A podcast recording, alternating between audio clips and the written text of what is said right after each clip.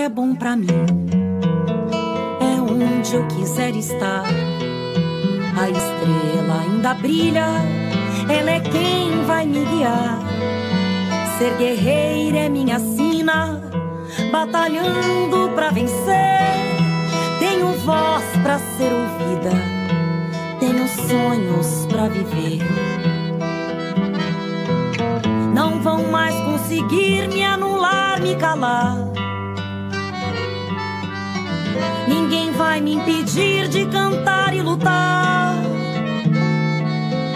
Seja em casa, no campo, na rua ou na praça. Chega de mordaça, agora eu vou falar. Porque eu sou mulher pra fazer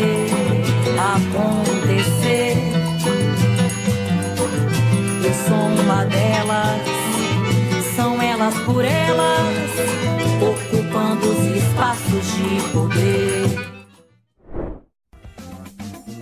Direito à saúde das mulheres com deficiência é o tema da aula de hoje com a fonoaudióloga e diretora de Direitos da Pessoa com Deficiência do Ministério dos Direitos Humanos e da Cidadania, Naira Gaspar. Meu nome é Naira Rodrigues Gaspar, eu sou uma mulher de 53 anos, sou uma mulher cega, tenho uma pele clara, tenho os cabelos com algumas mechas, eh, na altura um pouco abaixo dos ombros, Hoje eu estou vestindo uma roupa preta sem mangas, estou sentada no, na sala, no meu escritório, aqui no Ministério de Direitos Humanos e da Cidadania. Eu estou, nesse momento, diretora de Direitos da Pessoa com Deficiência no Ministério de Direitos Humanos e da Cidadania, e quero dizer que é um grande prazer e alegria estar aqui com vocês, novamente, no Elas por Elas. Hoje o nosso tema é saúde, da mulher com deficiência.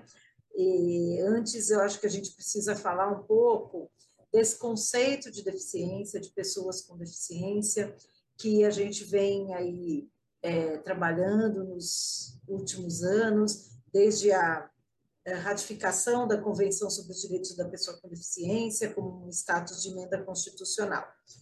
É, dizer também que eu sou trabalhadora do SUS, a minha origem é no, no trabalho no Sistema Único de Saúde, sou fonoaudióloga de formação, tenho 30 anos, esse ano completo 30 anos de fonoaudiologia e 25 anos de atuação no Sistema Único de Saúde, sendo os últimos é, seis anos como gestora é, na saúde mental infanto-juvenil.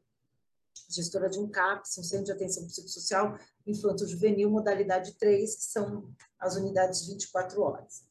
Bom, então, de quem que a gente fala quando a gente está falando de pessoas com deficiência, né?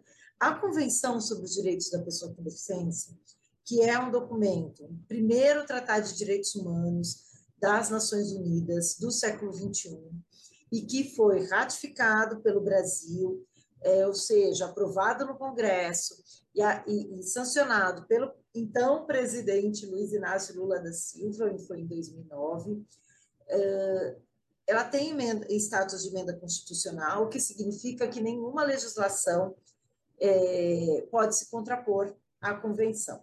E na Convenção sobre os Direitos da Pessoa com Deficiência, no seu artigo 1 ela traz lá: pessoas com deficiência são aquelas com impedimento de longo prazo de natureza física, mental, intelectual, sensorial, que em interação com as barreiras ambientais podem ter impedido a sua plena e efetiva participação na sociedade em igualdade de condições com as demais pessoas.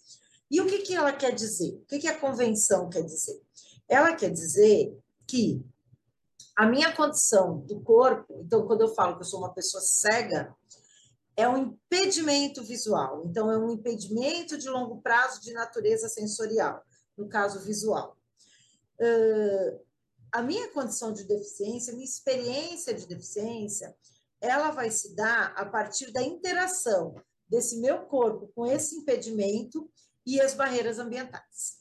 Né? Por que, que é importante a gente enfatizar isso?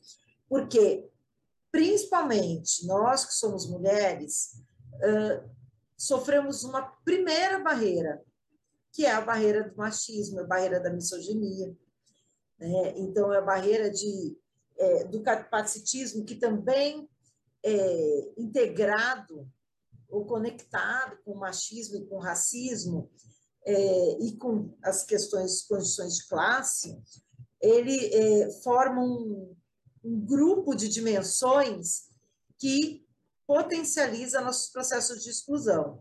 E, por consequência, ele produz é, barreiras que fazem com que a minha experiência como pessoa com deficiência seja mais acentuada, que eu tenha menos oportunidades. Isso é importante que a gente guarde como concepção, né? Concepção, inclusive de sujeitos, né? Sujeitos com deficiência. A convenção ela traz também um artigo específico para sobre mulher, direitos de mulheres e meninas com deficiência, é, reforçando a necessidade de políticas públicas de garantia efetiva de direitos humanos para mulheres e meninas com deficiência. E lá no seu artigo 26 traz o direito à saúde.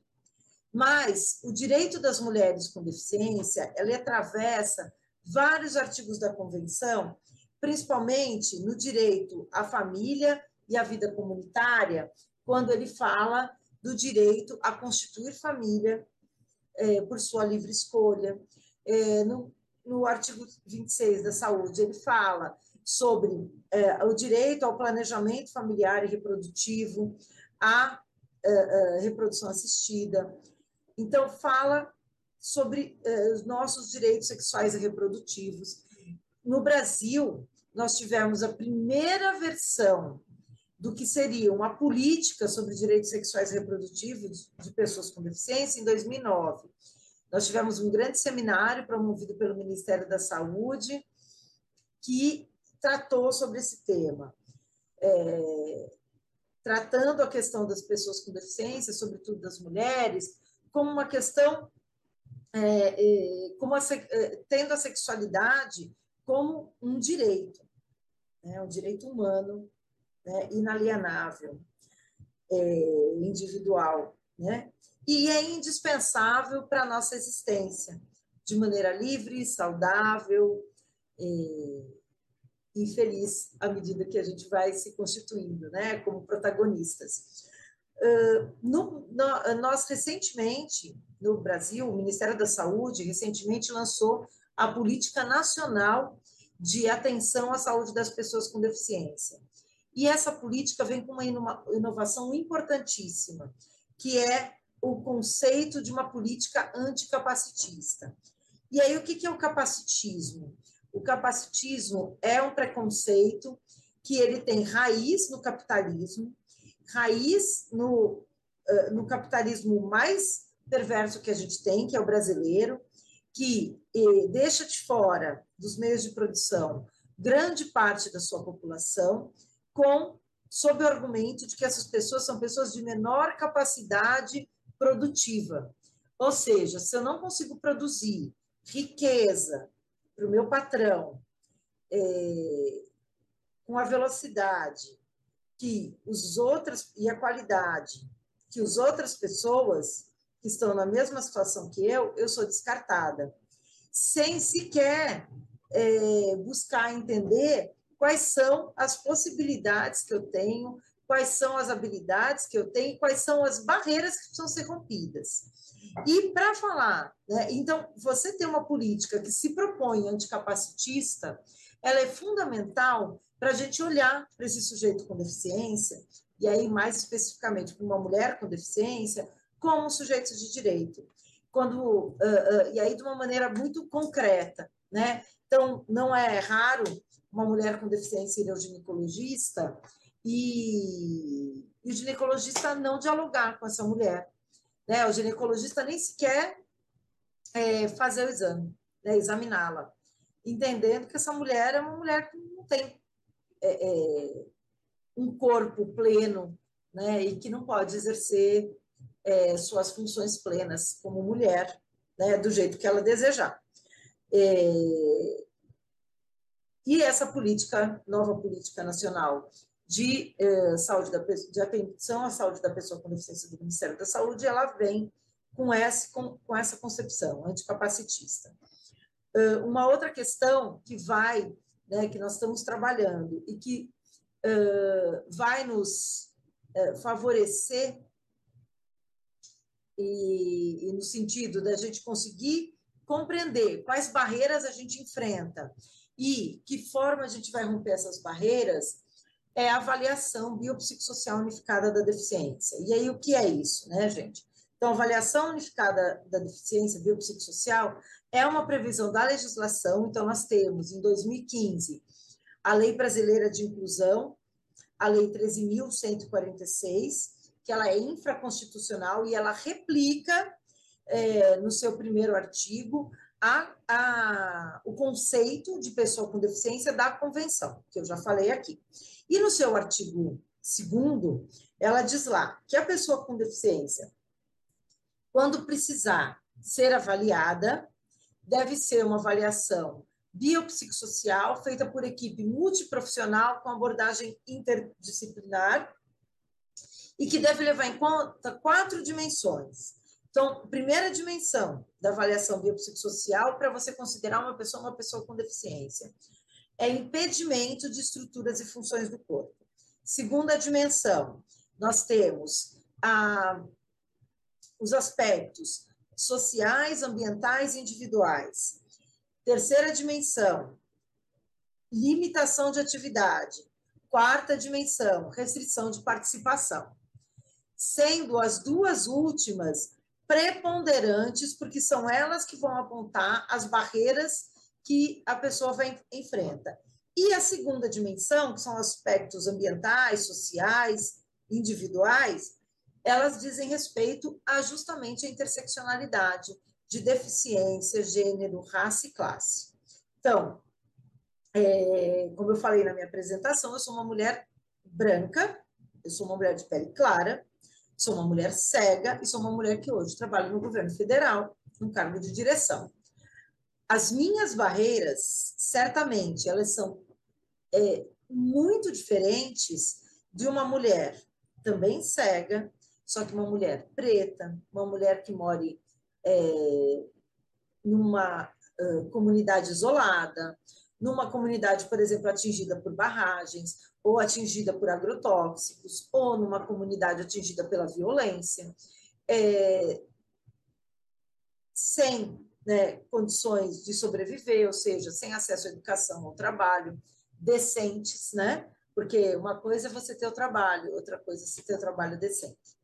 Muitas mulheres hoje trabalham como é, é, em, em postos de trabalho extremamente precarizados e muitas estão sendo resgatadas de condições de trabalho análogas à escravidão, é, haja vista a, a pessoa que foi resgatada recentemente em Santa Catarina, que é uma mulher surda e que foi é, é, tratada como uma trabalhadora doméstica, é, uma escrava, porque ela não recebia é, sua remuneração, ela não se comunicava, ela não tinha direito às relações sociais, à vida comunitária, tampouco a escolha, porque como ela não se comunicava e ela foi criada nesse lugar, viveu nesse lugar, nessa casa, desde muito pequena, ela, inclusive, é, tinha dificuldade de entender né, que tinha direitos. E, e, como ela, muitas outras mulheres com deficiência vivem na mesma situação. Uma outra questão muito interessante que eu acho que é importante falar, a Fiocruz, através da Escola Nacional de Saúde Pública do Rio de Janeiro, tem lançado várias cartilhas. Então, recentemente, uma cartilha sobre sexualidade de pessoas com deficiência e sobre eh, saúde menstrual de mulheres com deficiência. Eh, esses materiais podem ser obtidos eh, por meio dos sites da ENSP, do Ministério dos Direitos Humanos da Cidadania, que é nosso, a, a, nosso Ministério, a Secretaria Nacional de Direitos da Pessoa com Deficiência tem um apoio institucional aí. E nós estamos, nós fazemos parte do GT grupo de trabalho interministerial da Política Nacional de Cuidados. Então, o que é a Política Nacional de Cuidados? É, é uma política e um plano nacional para criar os mecanismos de, cuidar, mecanismos de cuidados para pessoas com deficiência, os públicos prioritários são pessoas com deficiência, pessoas idosas, crianças e adolescentes e trabalhadoras do cuidado remuneradas e não remuneradas, que é isso também diz respeito à questão da saúde mental, principalmente das mulheres cuidadoras e aí das mulheres cuidadoras de pessoas com deficiência, que em geral são mães e avós e irmãs que ficam é, com a responsabilidade desse cuidado de maneira geral também não remunerados.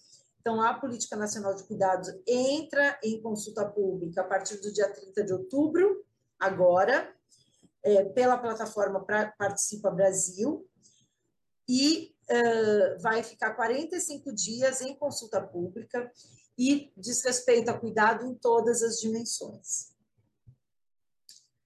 Nós temos também o lançamento do Plano Viver Sem Limite 2, é o novo Viver Sem Limite, que é um plano de promoção de direitos da pessoa com deficiência, que deve ser lançado pelo presidente Lula nas próximas semanas.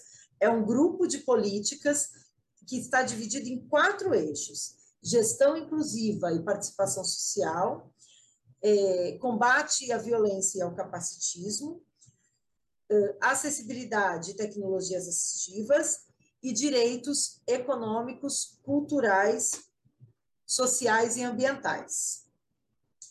Uh, é, econômicos, sociais, culturais e ambientais, exatamente, que tem uma ordem, né? Que diz respeito a todas as políticas setoriais, né? Mas eu queria me ater, quero me ater aqui ao segundo eixo, que é combate à violência e ao capacitismo, que fala diretamente com a gente, né? Uh, o número de feminicídios aumentou bastante durante a, a pandemia, e o número de, de casos de violência contra mulheres e meninas com deficiência, inclusive feminicídios, também teve esse aumento, mas nós temos uma subnotificação.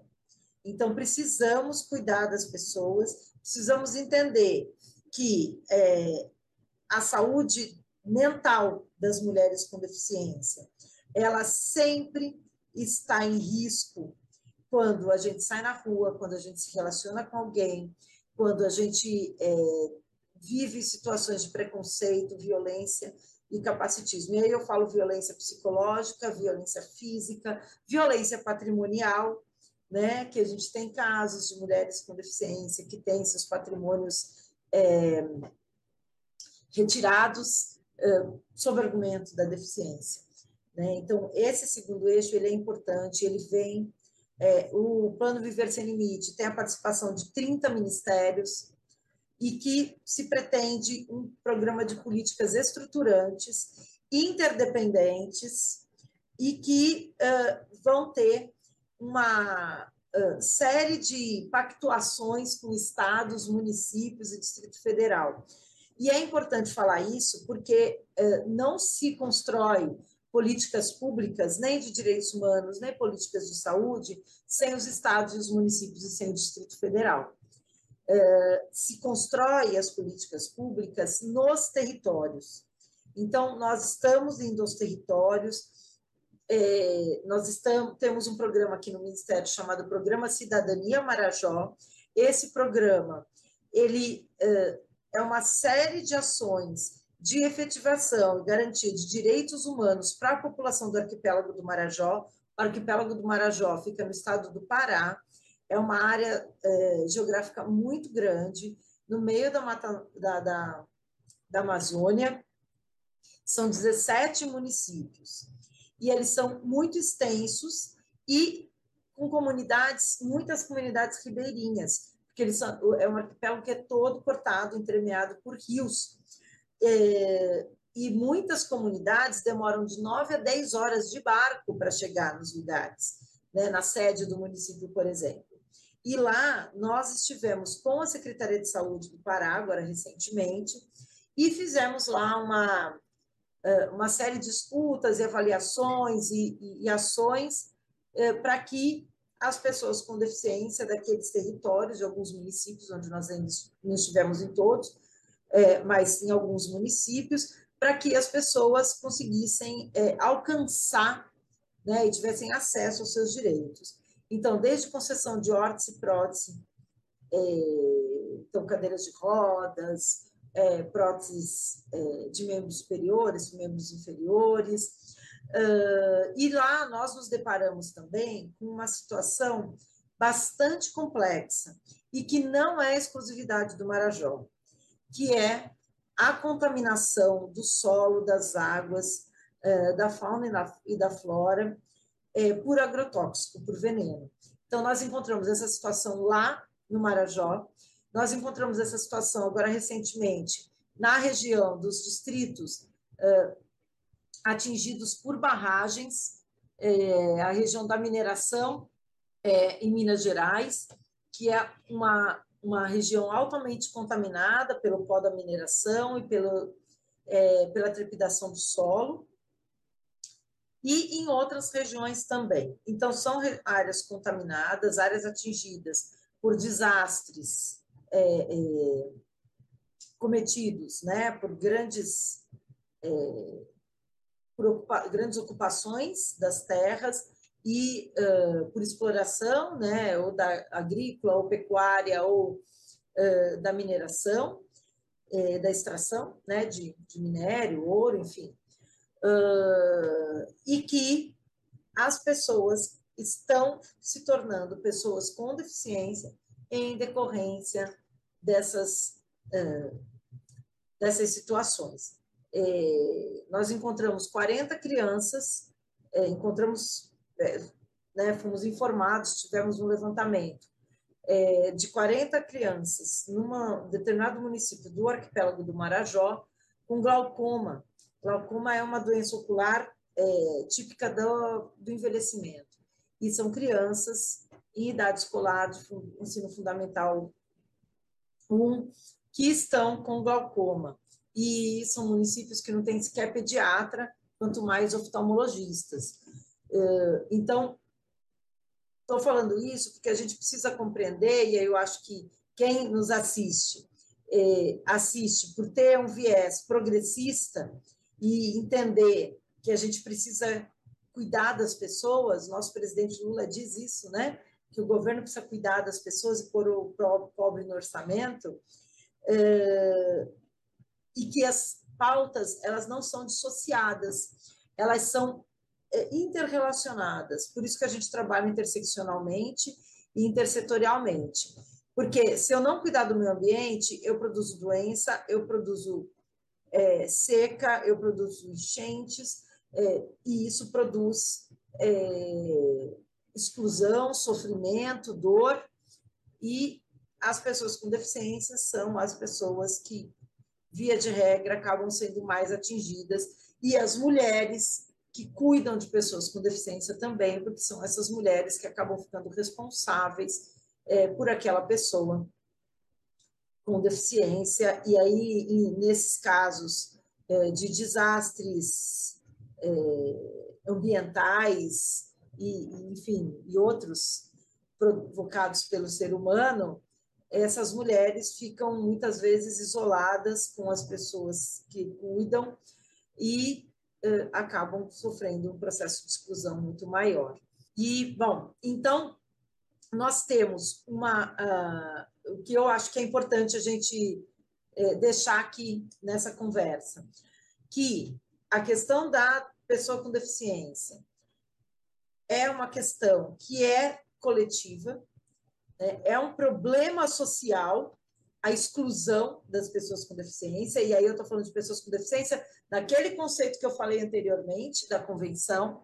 Então, é uma questão social, sim, todas as pessoas são corresponsáveis, o Estado está cada vez mais presente, nós temos que recuperar aí o tempo é, de destruição e de retrocessos que nós tivemos aí nos últimos anos, mas estamos com força aqui fazendo isso.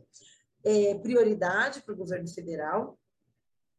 Então, é uma, uma questão, uma condição humana multidimensional, que não é determinada simplesmente pelo corpo, e que no caso de mulheres com deficiência e mulheres com deficiência, de populações vulneradas, uh, têm potencializado seus processos de exclusão. E o que a gente precisa fazer, principalmente quando a gente fala da atenção à saúde das mulheres com deficiência, é um processo de combate ao capacitismo, entendendo que as relações entre profissionais de saúde e pessoas com deficiência, no caso aqui mulheres com deficiência, ela precisa ser uma relação horizontal. E para que ela seja horizontal, ela não pode ser nem capacitista, nem misógina, nem racista, não é? E eu acho que é por aí que a gente vai construir, aí falando para quem está na sociedade civil, um recado que o presidente Lula nos deixou lá na, na campanha, ainda em 2022, de que o governo vai se mover se a sociedade se, se mover. Então, a mobilização social para compreender, para participar ativamente dos processos de reconstrução do país é fundamental. Quero deixar aqui o, o e-mail para que vocês possam entrar em contato para saber mais sobre a avaliação biopsicossocial unificada da deficiência. Nosso e-mail é avaliacal.deficiência@mdh.gov.br. As nossas reuniões do grupo de trabalho que está construindo essa, essa avaliação biopsicossocial multidimensional que vai estar regulamentada no próximo ano no Brasil. As reuniões são transmitidas online, então vão lá no canal do YouTube do Ministério dos Direitos Humanos da Cidadania, do MDHC, se inscrevam para vocês receberem as notificações. E de minha parte, desejo que a gente é, siga é, firme, forte, é, atuantes construindo uma sociedade que seja de fato para todas as pessoas. Muito obrigada. Na aula de hoje, Naira Gaspar falou sobre o direito à saúde das mulheres com deficiência e as barreiras encontradas nesse caminho. Não perca a aula de amanhã. O TV Elas por Elas é de segunda a sexta-feira, sempre às 4 horas da tarde, aqui na TVPT. Reveja esta e outras aulas na playlist TV Elas por Elas Formação, no canal da TV PT no YouTube ou em formato de podcast no Spotify.